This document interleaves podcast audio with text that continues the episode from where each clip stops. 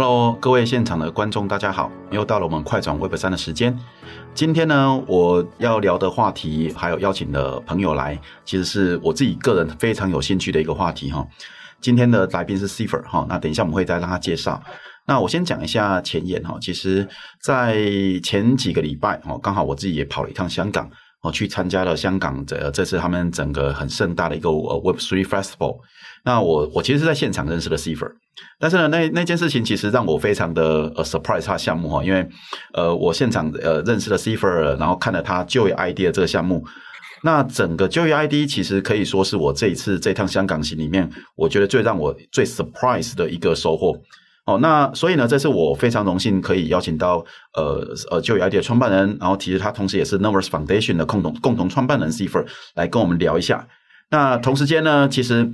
呃在各位的画面上应该可以看得到呃有一个 QR code 和呃呃或连接，那其实非常非常呃。鼓励大家哈，直接拿起手机哦，就来扫扫看，直接现场体验。当然，你如果觉得要等一下，啦等一下我们在呃聊天的过程中，我们也会一小段影片来介绍这整个呃为什么是让我那么 surprise 哈的整个过程和体验哈。那 Cipher 呢？哎，Hello，那我今天呃可能要先请 Cipher 介绍你自己，还有就是就有 ID 这个项目好吗？好，嗯，好的，感谢主持人，感谢玩转 Web Web 三。啊，第一次上这个节目，很高兴跟大家交流啊。那我简单介绍一下我自己吧。我是大概其实一三年开始玩 Bitcoin，然后当时只是作为一个 trader 来做这种量化交易。在一四一五年的时候，因为经历熊市，然后其实就不做这件事情了。然后因为当时其实没有任何的信仰或者是理解啊。然后一直到一六年的时候，才正式去进入区块链行业。我在区块链行业的第一份工作是在。呃，这个印钞造币总公司下属的区块链研究院啊，这个是国字头的一个这个国有的这种单位啊，就是，但是我们做的是跟数字货币有关的一些项目啊，当时也成做了一些这种这种比较大型的项目，但是到一八年的时候，突然意识到说，呃，联盟链并不是一个最终的方向啊，联盟链受到很多的制约，还是要在公链啊才有更多的机会啊，所以一八年出来之后啊，和几个朋友一起啊，就是发起了 Nodes Foundation 这样一个项目。然后到二零年左右，二零二一年的时候啊，我带领整个呃 team 的这个这个产品团队啊，出来去做一些实际的落地的项目啊。我我的我的理想一直是说，把区块链这种技术 Web Three 的这种技术造福所有人啊，所以就是在一直在这个方向探索啊。然后今年啊，去年年底到今年差不多就开始做交 ID 这个产品啊。这个产品是说我解决的问题是。啊，所有的 Web 三的用户遇到的最大的一个入门的问题，我怎么创建一个自己托管的去中心化的钱包啊？它甚至比 Web two 还要简单啊！我们解决的就是这样一个问题啊。那待会儿我们可以进行的深入的进一步的探讨。嗯，好的，呃，其实我觉得哈，呃，用讲的或文字哈介绍再多哈，还不如让大家实际体验。然后在实际体验的过程中，这边我想我们先呃有一小段影片哈，来让大家看看说就业 ID 到底是怎么呃这么优雅，还刚如同 Cipher 讲说，比 Web Two 传统的方法还要再更简单的方式是什么呢？那我们来看一下影片。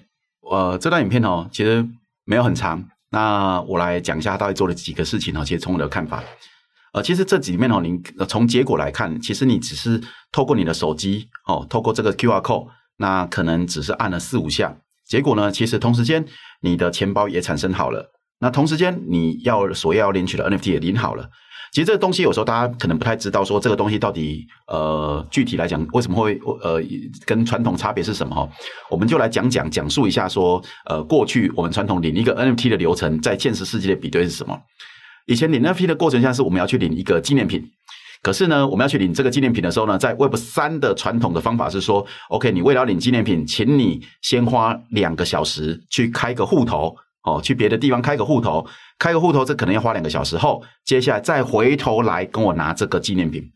那 Cipher 他现在改变的这个过程是说，OK，我今天目的就是要拿这个纪念品。那我在拿纪念品的过程中呢，不用再绕路再去把所谓的那个开户流程做完，而是跟他。呃，就就在这领纪念品的同一件事情上，我户头顺势就也完成也开完，甚至纪念品也拿到了哦。这个这个这个脑袋里面可能有一些这个画面感哦，就会能够想象的很好哈。那那 各位呢，其实在呃看看那个影片，可能觉得诶这个东西这么厉害吗？那其实我觉得你自己不如动手来试试看哈。那首先呢，我们有马上同时间的下一个问题要来问一下 Cipher，因为现在在其实，在整个 Web 三的市场上有一个呃很热门的话题，大家都在讲说怎么去真正的做到所谓的 mass adoption 这件事情。那所以呢，今年有非常多探讨，包含说可不可以透过 EIP 的呃四三三七的抽象账户，然后或者是呃用那个其他的呃解决方法哦来做哦。那我想 Cipher 可不可以提一下你目前看到的几个困难点到底有哪些呢？嗯哼，对，mass adoption 其实这件事情一直在聊，并不是最近才火起来啊，就过去一直在聊怎么 mass adoption。其实 mass adoption 整个的路径上面有非常多的问题啊，除了用户体验、技术、成本等等等等，还有产品本身。我我们可以一个一个列举啊。比如说，我们经常说扩容，对吧？我们 Layer Two 扩容能把这个 TPS 提高多少倍？我们知道，比特币的 TPS 大概是七啊，所以 TPS 就是每秒处理的数字啊，这个交易数啊。以太坊大概十到二十，Polygon 可能一百到两百。那这两个这些数据都完全不可能做到 mass adoption。我们知道，任何一个呃 Twitter 的呃这个 TPS 啊，或者 Visa 的 TPS 都可能上千、上万、十万这样的一个量级。所以第一个门槛就是说你的、你的、你的容量的问题啊，就是 Layer Two。怎么速度？第二是说用户怎么进来啊？用户进来呢？我们说钱包啊，我们交 ID 做的是钱包的这样一个门槛。四三三七似乎也是解决这个问题。当然，四三三七有很多的问题啊，它本身呃尝试去解决这个门槛问题，但实际上它解决的从四三三七本身它只能解决的是说我的账户如果丢失如何恢复啊？那。那它本身很难实现像交 ID 这种，我通过你的硬件设备，通过你的指纹来创建账户啊，那这个可能是要依赖于别的技术啊，这是第二层。那当然还有一些费用的问题，比如说啊，我我我我们已经适应了在 Web 2行业里面，你去搜索 Google 啊，你去使用 Apple 的这个应用，你你是不需要缴费的，除非这个应用特别的贵，对吧？但是在区块链上，你每次都要付费，这些这也是一个门槛。那四三三七其实可以解决代付费的问题啊，我可以代你付费，但是这个费用太高，可能这个这个 agency 也承担不了。但是 OK，当你说所有这些问题都解决了，是不是我就达到 mass adoption 了？wrong 啊，完全不是，因为 因为大家要问一个问题是说 mass adoption 这些新来的人做什么，对吧？我们现在比如说，其实大家知道整个 MetaMask 这个钱包用户大概两千到三千万这个量级，那实际上整个区块链上的活跃用户啊，可能也就是十万到一百万这样一个量级。那么 OK，我假设到一个亿的用户这样一个量级，这其实是一个这种。啊，我们 Web Two 的这个用户的一些量级，一个亿到十个亿，到这个量级的来说，你不能期待新来的这一百倍的用户全都是在玩现在这 DeFi 这些产品。所以这里的真正的挑战是说，Mass Adoption 这些用户进来之后，他玩的是什么？我觉得这是真正的挑战。当然，现在我们能说技术上已经差不多可以是 ready。嗯，是的。那因为我觉得我自己在市场上也常常会听到一种我觉得蛮偏颇的声音哦，就是我我相信你也常听到，就是有些人会说。如果你连私钥的管理都不懂，哦，那那也不够理解区块链，哦，那就就你就不要来当 Web 三的用户吧。那其实这件事情其实对我这种呃有点年纪的老 OG 来讲，有点有点有点很奇怪哦，因为我我自己从九零年代，然后到呃九零年代开始接触 Internet，然后甚至也是呃直接在九零年代就做了自己的的作品。那包含在呃两千年后，我们不用讲，就是包含说呃整个 Google 的兴起哦啊，然后智慧智能手机的兴起，然后做到整个呃 Internet 的普及这事情来讲，这是一个这种说你不懂私钥这东西就就就不能用，这个是一个很偏颇、很诡异的论点啊。那这问你有些什么看法呢？因为你也是一个，尤其你又是一个就是所谓的 Bitcoin 和那个所谓的呃区块链老 OG，嗯嗯，我觉得这里面其实是有一些历史原因的啊，就是啊，首先。呃，首先我们知道区块链圈里面流行一句话，就是 not your keys, not your coins，对吧？不是你的 key，就如果你的 key 是依赖别人托管的，或者依赖多方托管的，那其实这个你的资产完全并不完全属于你，对吧？并不是属于你的。这句话没有任何问题，但是它和说我不懂私钥，我就不配拥有区块链资产，我觉得这里面还是有区别的。但是我说这里面的一个历史原因是什么呢？其实，在整个在比特币。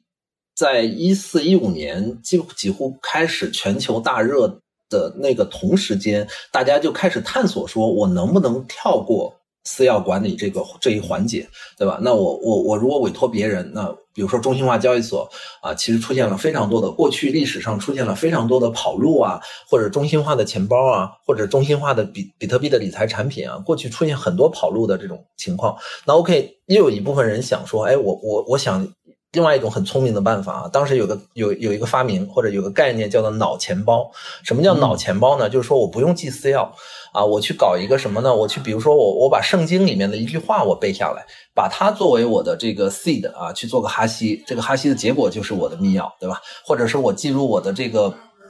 某篇散文里面的一句话，或者某个唐诗，或者某几个唐诗，我比较的拼起来，哎。你你猜不到我想的是哪个唐诗，所以 OK，这个拼起来的结果就是我的私钥啊，用它来管理我的比特币资产啊，这个曾经流行过大概半年时间，但是后来出现非常大的问题，因为呃，我们用专业的话说，它的熵是不够的，就是说你你能想到用用用唐诗用圣经，那别人其实可以便利这些东西。给你破解出来，当时很多的东西都被破解掉了，所以从那个时候开始，就有人说：“哎，我觉得没有，我没有第三条路啊！你你要么就是说信任别人，把这个资产托付给别人；要么你自己去学那些很艰涩的东西，把自把它搞明白，否则你就不配拥有。”所以这个观点是从那里来的。但是我们可以看到，随着技术的进步。实际上，我们有一种机会说，我即使不需要理解公司要对我，我也可以安全的使用一个一个产品，或者安全的使用我的资产。典型的就是，比如说我们的 credit card，我们信用卡啊，我们的这个公交卡，它里面其实保留了余额，它里面有一个东西叫安全芯片，这个芯片帮我们处理所有加解密的东西，但是它的私钥也不会出去。所以我觉得这里的点就在于说，随着技术的进步，实际上我们是可以突破这样一个两难的境地的。嗯，是的，是的。其实我自己每次在从最我自己是接触区块链是一七年开始哈，那在接触的时候，其实对我对我这种呃也比较年纪比较大来讲，我会一直有一个 recall 我九零年代的很多历史哦。那那因为刚好今天我们要谈的一个主题是叫 iPhone 时刻，所以我们来谈一下，就是就我们来就从历史来看哈。九零年代的时候，我印象很深刻，那时候上网是一个有多少门槛的事情，我们可以来计算一下。首先，当然了，你可可能就要有一台电脑。在我记得九，我是九三年念大学的。我念大学的时候，我印象很深刻。我整我宿舍整层楼里面只有两台电脑。哦，大概那个整个宿舍大概住了一百人，然后但只有两台电脑。哦，这是那个年代。接下来我要上网，首先你要先学学学，先要有呃拨接系统。哦，你要有 modem，然后呢 modem 之后，这个叫第一个坎。第二个坎什么呢？你还会懂得怎么用 telex 用 at at 的指令来做拨号。哦，拨号后呢，呃，如果你要上的是 Internet 呢，你还在学呃所谓的呃 TCP/IP 的那些 socket 哦，例如说要你用 sleep 啊、PPP 啊来做这件事情的第三个坎。第四个坎呢，哦，比较基本一点，就是说你至少呃，因为我们是呃当时都用中文，所以我们要装个中文系统啊。第四个坎啊，第五个呢，我、要学一些开始学一些那个当时怎么样连线 Telnet 的这些指令哦，然后接下来呃第六、第七个坎哦，你看就发现说，几乎你要经过过五关斩六将以后。我终于可以在所谓当时流行的呃，在台湾是流行 BBS，我们可以在 BBS 上面打下你第一个字，哇，那个那个整个砍这个七八个砍过来，其实用户当然就几乎呃少掉一大半。但但说实话，那时候到底是什么改变了，让整个呃 Mass Adoption 上来呢？其实这部分还真的要感谢微软哦，因为微软在那时候呃 Windows 应该是九八。哦，九八是九八后期哦，才开始在作业系统里面内建了 TCP/IP 的连线程式。然后第二个哦，终于搞通了哦，去内建了浏览器。所以首先，呃，我们大家到那边的时候，走到那边，呃，网络要连上，已经不像以前这么的复杂，大概帮你解决了三四个步骤。然后接下来有浏览器，再帮你解决了那个其他的呃，再三四个步骤。所以呢，你只要打开电脑，终于达到说，我打开，我只要开始做浏览或者是连线跟他聊天。哦，这个动这时候才真正降低了呃整个门槛，这是在九零年代第一次的 Internet 的整个这个整个过呃过那个坎的过程。那下一个时间，哎，我们我相信很多人，包括年轻人都经历过，就二零零七年，哦，就当 Steve Jobs 把 iPhone 拿出来那一刻的时候，整个 Internet 再次改变了一次，然后走到 Mobile Internet。那我们在讲说，OK，现在历史上至少至至可能还有更多的小更多的时刻了，但我觉得这两个时刻是很值得被提起的。那所以。我觉得现在网络上已经上网已经再也不再是一个困难的事情。那 Web 三也发展了那么多年，哦，那如果说我们现在还是用呃各种币的诱因来让大家克服这些难关来上车，哦，我想这个应该不会是一个成就 Web 三的方法的。所以我觉得，呃，回头来看看哈，就有 ID 这个项目，哦、觉得是用什么方法来达到所谓的 iPhone 时刻这个事情呢？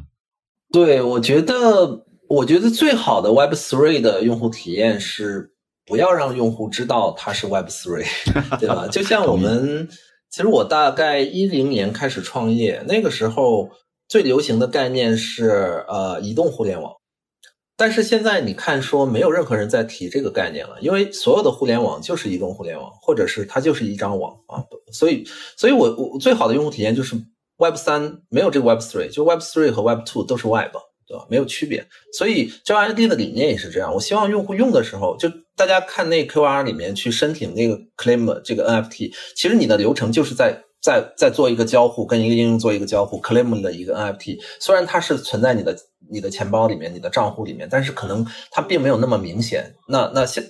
直到你下一次在其他的一个应用里面，才会才会进入这个这个这个，才才会知道你的所有的资产是放在一个钱包里面。那我们是怎么做到的呢？其实我们用到的技术是，呃，现有的所有的硬件设备里面都有一个东西叫做安全芯片啊。这个安全芯片是用来做什么呢？它当然不是专门为 blockchain 来设置的，像 iPhone、Android。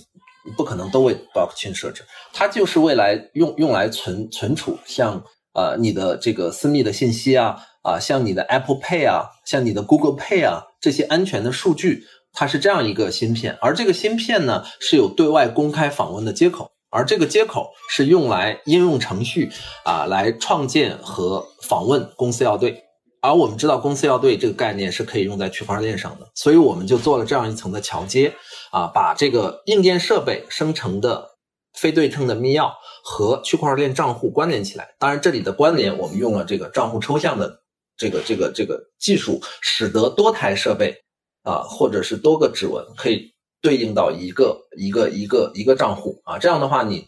可以在你的 desktop 啊啊 laptop 啊，然后手机啊各方面都可以使用啊。基本上是这样一个原理，嗯，懂了。OK，那呃，我觉得最近哈、哦，这个月刚好又有一个另外一个呃，蛮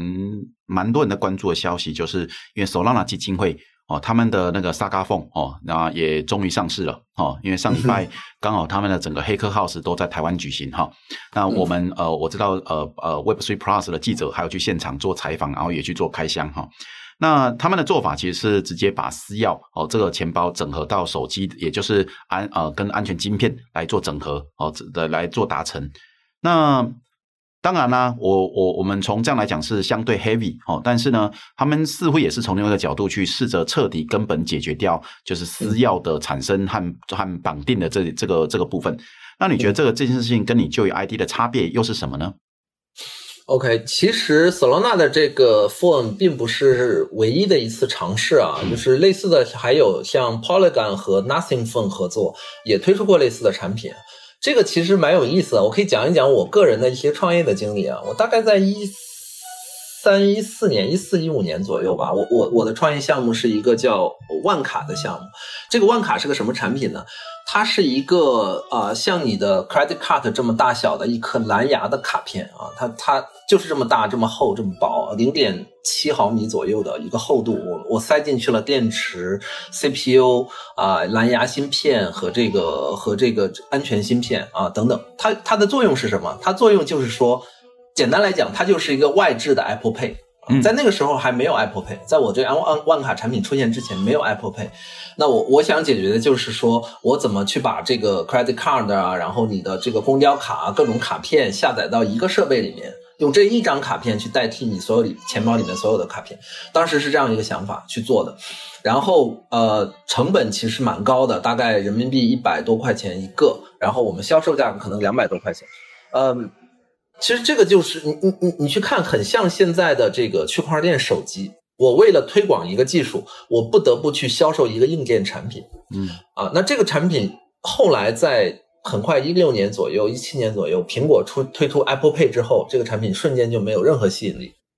因为所有人都有手机，对吧？那呃。谷歌推出来 Google Pay 之后，那所有人都有 NFC，那实际上它去在增加你这个支付的功能，只是一个软件的升级。嗯，而软件的边际成本我们都知道是零，而硬件的边际成本，即使你的硬件非常便宜，假设你的硬硬件只有一个美金一个 dollar，那你的分发成本可能也到也要到十个十个美金。那所以在这个方面就不可能实现真正的 mass adoption，你不能要求别人都购买你的新的设备啊。所以所以从这个角度上讲，呃。这也是我从过去的这个历史上学到的教训。实际上，我们在呃一八年左右，我们就自己研发过呃 SIM 卡芯片里面。去塞入这个这个签名算法，去实现啊、呃、区块链上的签名啊。我们当时是用一个蓝牙 SIM 卡，这个 SIM 卡本身是没没办法跟手机 App 进行直接通讯的。我们我们使用蓝牙的方式啊，那你手机 App 用蓝牙去连接这个 SIM 卡里面的蓝牙芯片来做签名。当时这些所有的技术我们都有啊，这整个流片啊，这这这个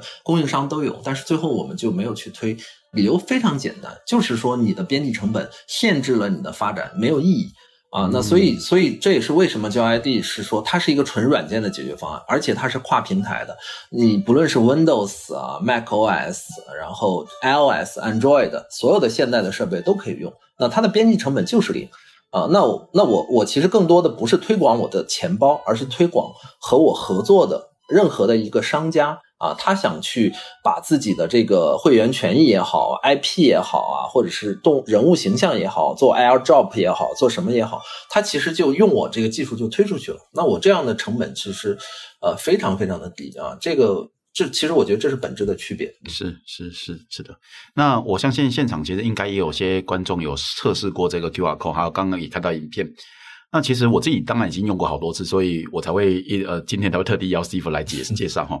那我想请 Steve 多深入介绍一下，为什么 Joy ID 它可以做做到这么好的体验？因为通常我们看到这种好体验，第一个怀疑就是，嗯，这可能不太安全吧，或者是安全通用等级就不会那么高。那呃这部分可能就请 Steve 多介绍一下，这边你怎么解决这个这个两难的问题？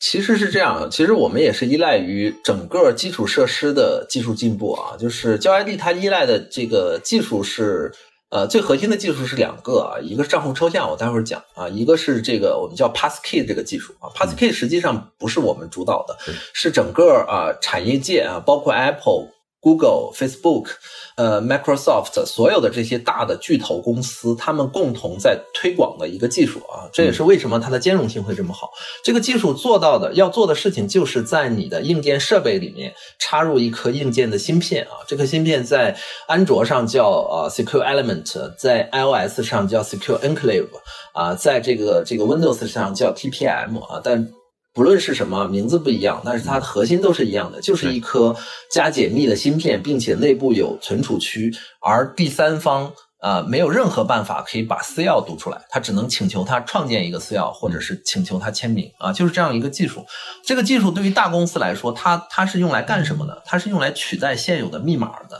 啊，就是 Web Two 世界的密码。我们知道，我们经常听说过各种的这种。啊、这个服务器被盗的事件啊，不论是内部的人还是外部的人，把你的服务器的数据库给给给给给泄露出来，export export 出来，然后啊、呃，然后然后得到里面的用户名密码啊，因为我们的用户名密码都是在服务器存着的，否则的话，它没法没法去去验证我们的这个身份，对吗？那这个时候就会出现非常多的泄露的现象啊，甚至可以出现这种社会工程学的方式，我给你发邮件说，哎，你把你的密码重置啊，呃，实际上重置的过程中就把你的密码偷窃了，等等等等，所以这是 Web 二世界里面的一个常见的问题，就是用户的密码如何用户自己保管以及失窃啊这个问题。所以 Passkey 是解决这个问题的啊。那 Passkey 出现之后，我们就其实不需要用密码了啊，我们用的就是这样一个指纹对应背后的。呃，公司要对啊，那服务器实际上保存的是你的公钥啊，那你每次登录的时候，健全的时候用签名来证明你的身份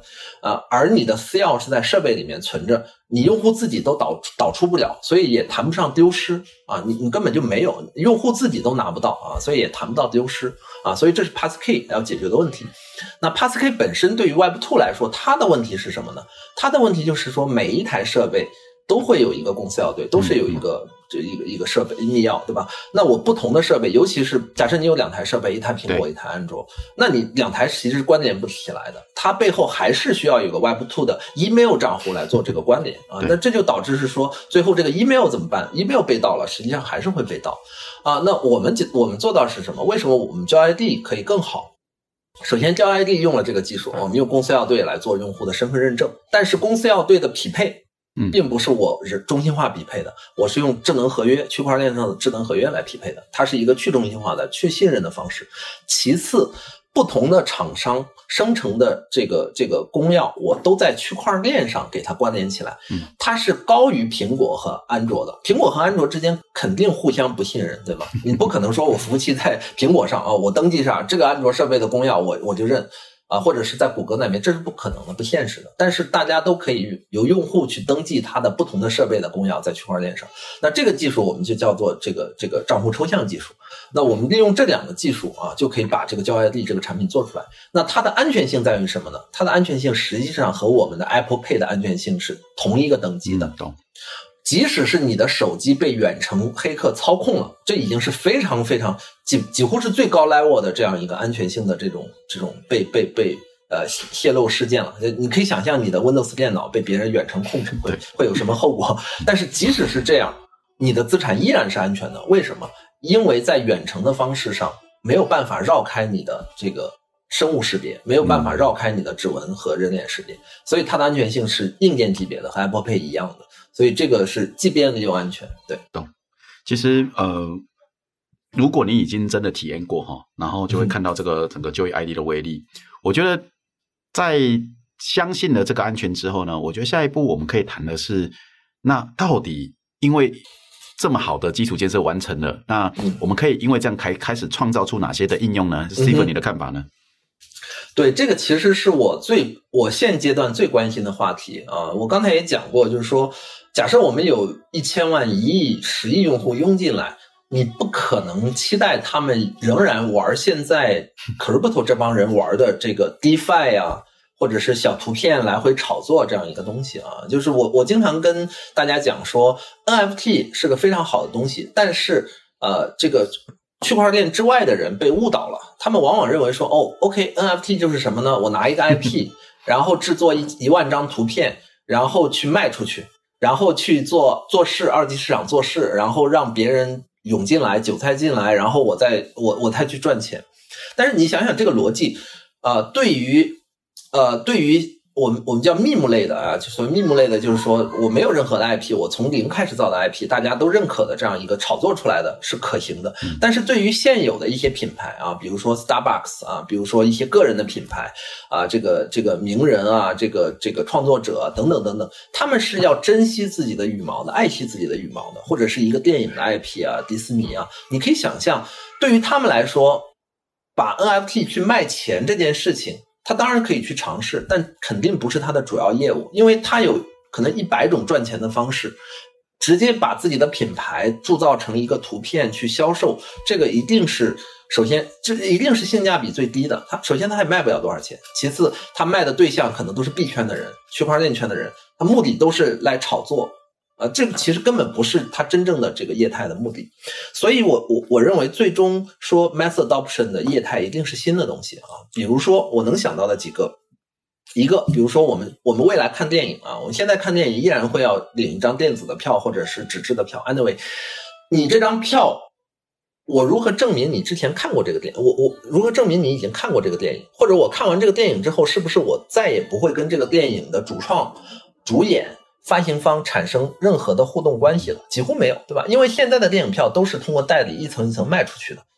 我我知道可能我的票房有几个亿啊，几千万，但是我根本不知道哪一个具体的人是我的用户，对吧？那如果我每一张电影票后面都免费附赠一个跟电影人物有关的、电影情节有关的 NFT，那这个成本对于发行方来说约等于零，因为。它是个软件，对吧？它是一个数字的东西，我的成本是约等于零的。但是对于用户来讲，他只要是你这个电影的这个观看者，他就很有很愿意去收藏你这个东西，甚至是愿意交换、收集等等等等。那你得到了什么呢？你得到的其实是说，你穿透了所有的销售环节，直接知道哪个用户持有了你的电影的票根或者电影的 NFT，、嗯、我就知道你是我的用户。那么我就可以继续给你做营销或者做活动，比如说我下次这个导演拍的电影或者这个主演演的电影，你持有上一次的票根，这个 NFT 你可以打九折，或者是说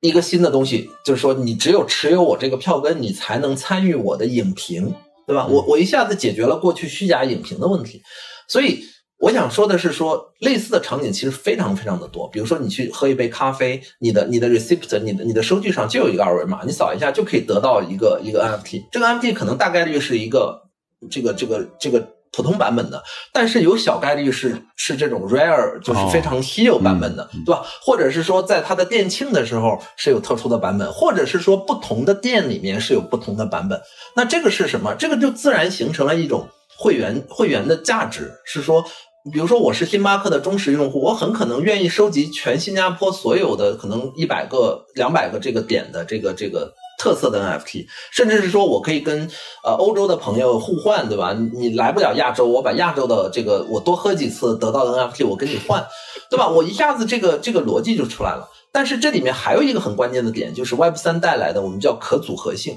什么叫可组合性？就是说。过去你说我我 Starbucks 或者我一个一个一个业态，我的会员体系我也可以自己做这些这个自己体系内做影评，对吧？我体系内做这个积分交换，我什么都可以做。但是对不起，你要自己开发。嗯，你自己开发的时候，那你你自己开发的这个团队根本不是创业团队，他是听从你老板的指令去开发的。你可想而知，他开发的质量和这个复杂负责度以及它的创新度是什么样子，对吧？但是。在 Web 三世界的可组合性是什么概念？比如说，还拿这个电影为举例，我只要把这个电影票根发下去，我有，比如说两百万人持有这个电影的 NFT，剩下的所有事情，你作为发行方你不用管了。为什么？你有两百万的持有资产的用户，马上有创业团队、第三方创业团队会做一个影评网站，你只有持有这个 NFT 才可以在在这里影评。马上有一个游戏公司做一个游戏网站，对吧？你这里面的游戏的这个，你你持有的是男主、男主还是男二，还是女一还是女二？他们之间在这里面会发生什么故事？我可以做第三方的应用来来帮你去做这个这个这个这个逻辑，对方也可以赚钱，而你的用户也很开心，而你把这个 IP 做得更大。所以这里面我想说的是说，在 Web 三的这个世界里面。一定会出现新的场景，而这个新的场景并不是我们现在看到的 Web 二场景，甚至不是我们现在看到的 Crypto 这帮的场景，因为他们的用户群完全不同。现在的 Crypto 的用户群，主流百分之九十九，我敢说百分之九十九的 Crypto 的用户是什么？是投机用户和投资用户，而真正的 Web 三的 Mass Adoption 的用户是什么用户？是日常的用户，对吧？他是消费用户，对吧？我是来消费的，我是来 Enjoy 的，我不是来投资的。这是两种不同的用户，它一定产生不同的场景。懂了，懂了。